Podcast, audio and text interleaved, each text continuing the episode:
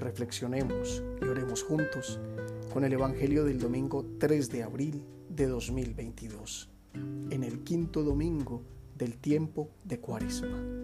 En el nombre del Padre, y del Hijo, y del Espíritu Santo. Amén. Del Santo Evangelio según San Juan.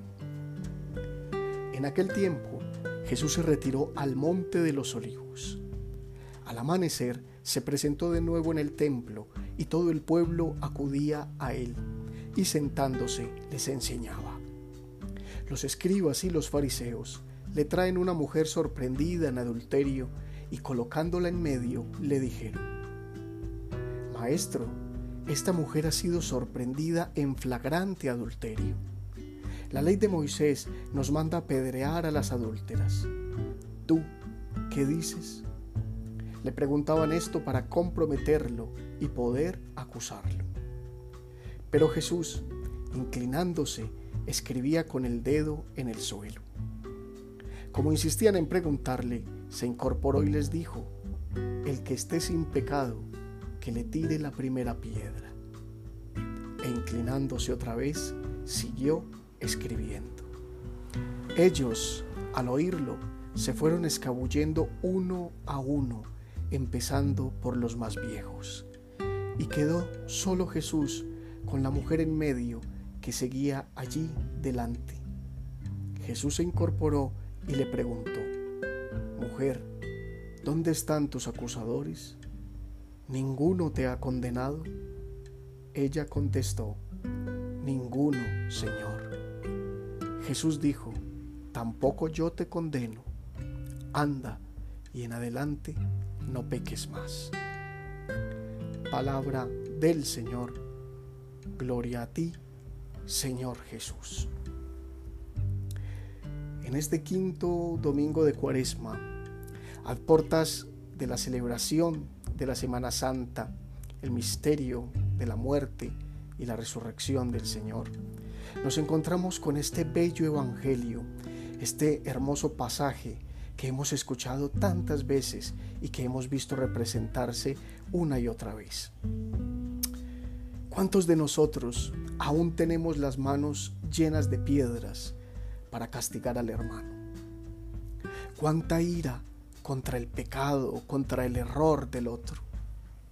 Oh Dios que nos enseguecen y no nos permiten mirarnos para descubrirnos tal vez aún más pecadores que nuestros hermanos. Cuántas realidades familiares, de amigos, realidades de barrio, de ciudad, de país, en donde no hemos sabido tirar al suelo las piedras con las que hemos acusado a nuestros hermanos. El episodio de este domingo no es muy diferente de las condenas que proferimos a diario. Solo cambian los escenarios, los personajes y las acusaciones.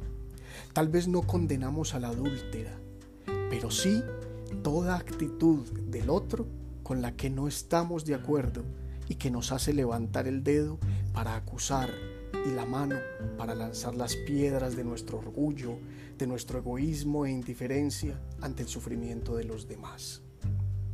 No vamos al fondo para descubrir por qué el otro actúa de determinada manera cuáles son las raíces de sus sufrimientos, de sus equivocaciones, de sus pecados. En vez de ser para ellos la mano de Jesús extendida para levantarse, somos quienes los ponen enfrente para lapidarlos.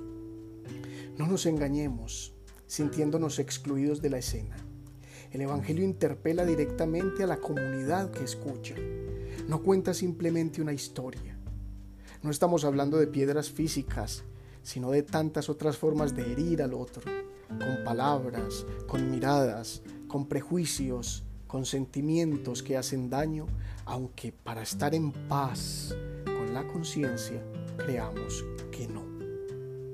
Como discípulo de Jesús, como cristiano, no creo ni estoy sujeto a la ley del prejuicio y la indiferencia.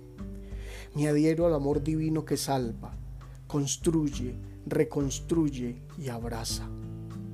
Creo en un Jesús que se inclina para escribir en el lienzo de mi propia historia y hace de ella una historia de amor.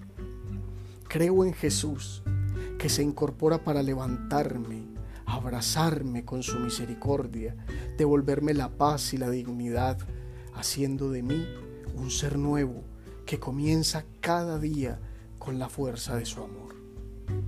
Creo en el Hijo de Dios, que alejando de mí a los acusadores, tampoco me condena.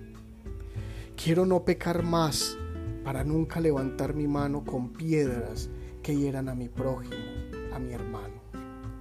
Quiero ser como Jesús, con entrañas de misericordia para los que sufren.